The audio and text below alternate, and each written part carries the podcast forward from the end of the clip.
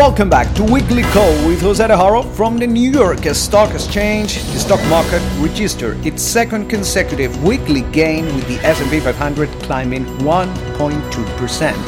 Thanks uh, to the rally, the index is back uh, to little change for the month of September. Uh, the advance in, in the market was uh, broad-based as most uh, sectors gained at least four tenths of a percent for the week. Uh, rate-sensitive sectors like uh, real estate and utilities both advanced uh, more than 3% for the week, while energy and technology were the only two that failed to climb more than 1%. The underperformance in the technology sector masked a 20% spike in the shares of Twitter after CNBC reported that Salesforce and Alphabet have expressed interest in the social media side.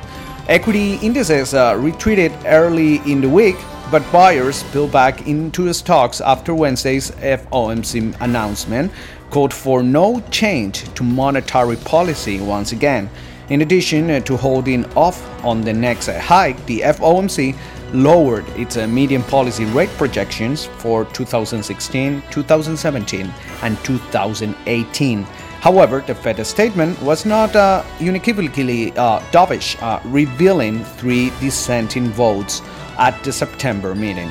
Uh, Federal Reserve Chair uh, Janet Yellen discussed the FOMC decision, suggesting that a rate hike could take place in December. However, rate hike expectations, as expressed by the Fed funds futures market, did not change much from last uh, week. In fact, uh, they, they receded a bit uh, as the implied likelihood of a December hike ticked down to 54.2% from 55.5% at the end of last week. But before we continue, uh, let's uh, listen to what Yellen said on Wednesday after that FOMC meeting. The recent pickup in economic growth and continued progress in the labor market have strengthened the case for an increase in the federal funds rate.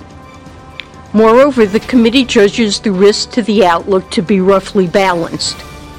So, why didn't we raise the federal funds rate at today's meeting?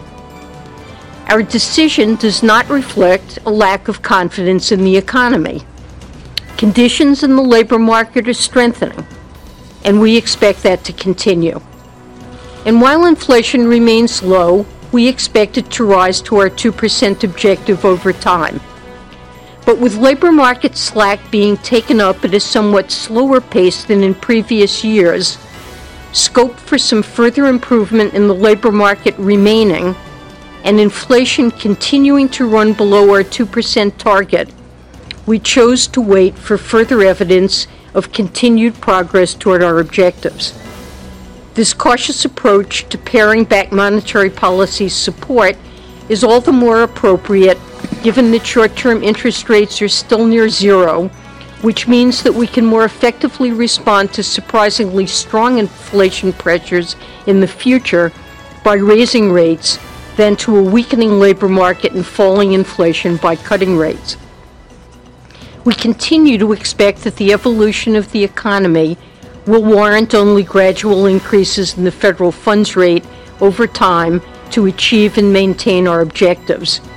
That's based on our view that the neutral nominal federal funds rate, that is, the interest rate that is neither expansionary nor contractionary, and keeps the economy operating on an even keel, is currently quite low by historical standards.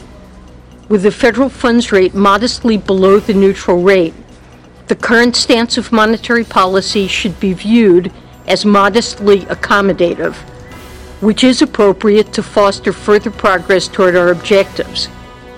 But since monetary policy is only modestly accommodative, there appears little risk of falling behind the curve in the near future, and gradual increases in the federal funds rate will likely be sufficient to get to a neutral policy stance over the next few years. This week's uh, data calendar is uh, full with economic releases scheduled for every day. Uh, maybe the most important indicators are the August durable goods uh, and personal income consumption reports. Uh, we also hear again from Fed Chair Janet Yellen, who testifies before the House Financial Services Committee on Bank Supervision and Regulation.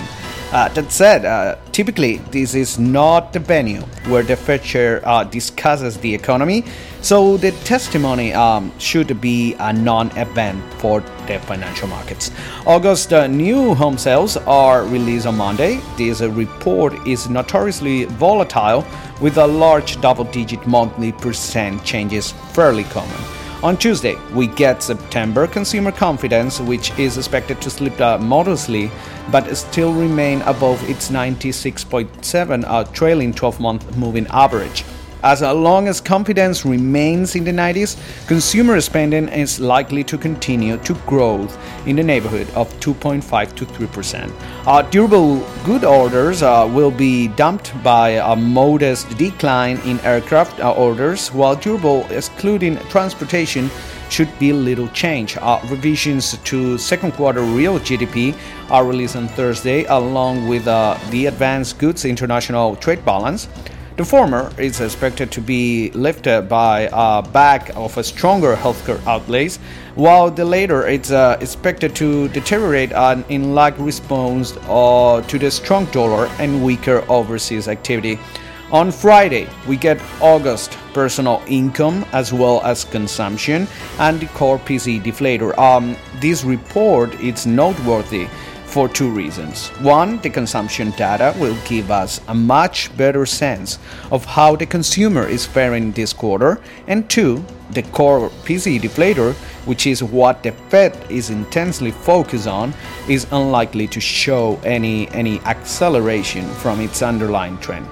So lots of references and macroeconomic data that will keep markets moving and busy and as usual, uh, we will keep you posted on that here on, at a weekly call with uh, Jose De Haro. Thanks again for listening to us and have an amazing week.